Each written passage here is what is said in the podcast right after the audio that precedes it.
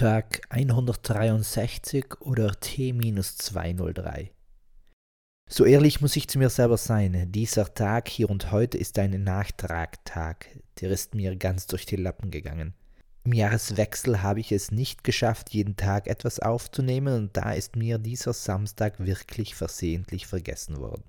Fast schon peinlich. Natürlich haben sich damit drei Tage falsch gezählt.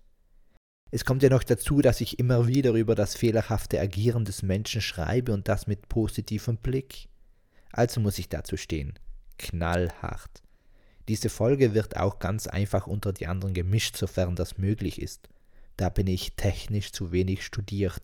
Oder wie heißt dieser Fachbegriff dazu? Avanciert.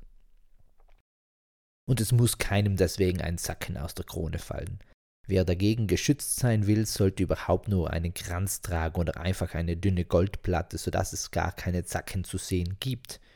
Und ansonsten gleich drei Zacken, die herausfallen, sodass vor einer oder einem ein Dreizack liegt und einer oder einem das Gefühl anfällt, in den Fußstapfen des Neptuns oder des Poseidons zu stehen.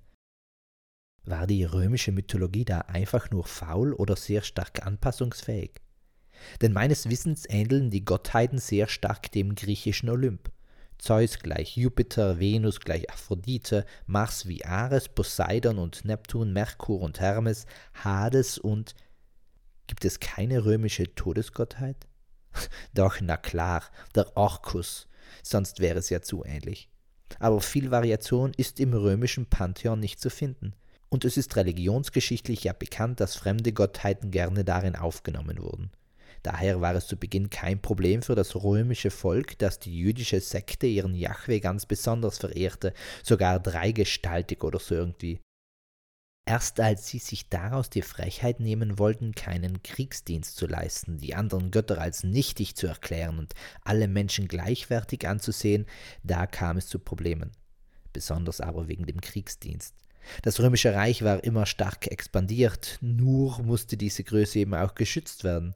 Wegen zu wenig Schutz ging es letztlich auch unter. Die einfallenden, wandernden Völker aus Ost und West überrannten die vielen Grenzübergänge oder überritten sie eher. Und das Christentum war inzwischen nicht mehr nur eine Sekte, sondern galt bereits als eine religiöse Gruppierung und wuchs heran und wurde plötzlich für ernst genommen und zur Staatsreligion. Die neuen Völker, die das römische Reich unter sich aufteilten, konnten dem nicht viel entgegenwirken, sondern ganz in der römischen Linie passten sie sich an und so entstanden Verbindungen und Mischformen. Das Eherecht ist dafür ein klassischer Bleistift. Die römische Form der Ehe sah es als einen notariellen Akt. Wenn beide Personen ihr Ja-Wort gegeben hatten und dies auf einer Urkunde vermerkt worden war, dann galt die Ehe als gültig.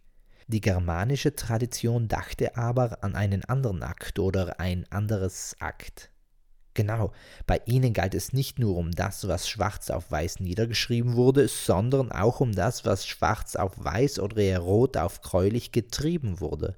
Durch diese Kombination ist bis heute das Sakrament der Ehe erst gültig geschlossen, wenn Schritt 1 die rituelle Feier vollzogen wurde und dies notariell beglaubigt wurde durch den Priester und Schritt 2 die erste gemeinsame Nacht samt Sex über die Bühne gegangen ist. Erst nach dem Verkehr ist nichts mehr umzukehren. Bis dahin kann die ganze Sache noch annulliert werden. Jetzt aber genug Klugscheißerei für heute oder im Blick auf den Tag des Aufschreibens für vorvorgestern. Peace, Amen and out.